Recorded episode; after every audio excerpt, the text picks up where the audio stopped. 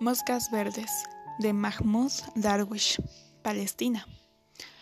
El espectáculo es eso, espada y vena, un soñador incapaz de ver más allá del horizonte.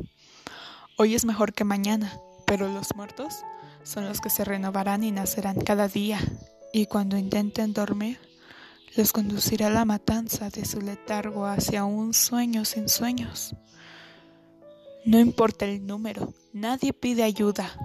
Las voces buscan palabras en el desierto y responde el eco, claro, herido.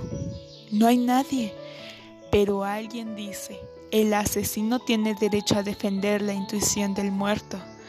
Los muertos exclaman, la víctima tiene derecho a defender su derecho a gritar se eleva la llamada a la oración, desde el tiempo de la oración a los féretros uniformes, ataúdes levantados de prisa, enterrados de prisa.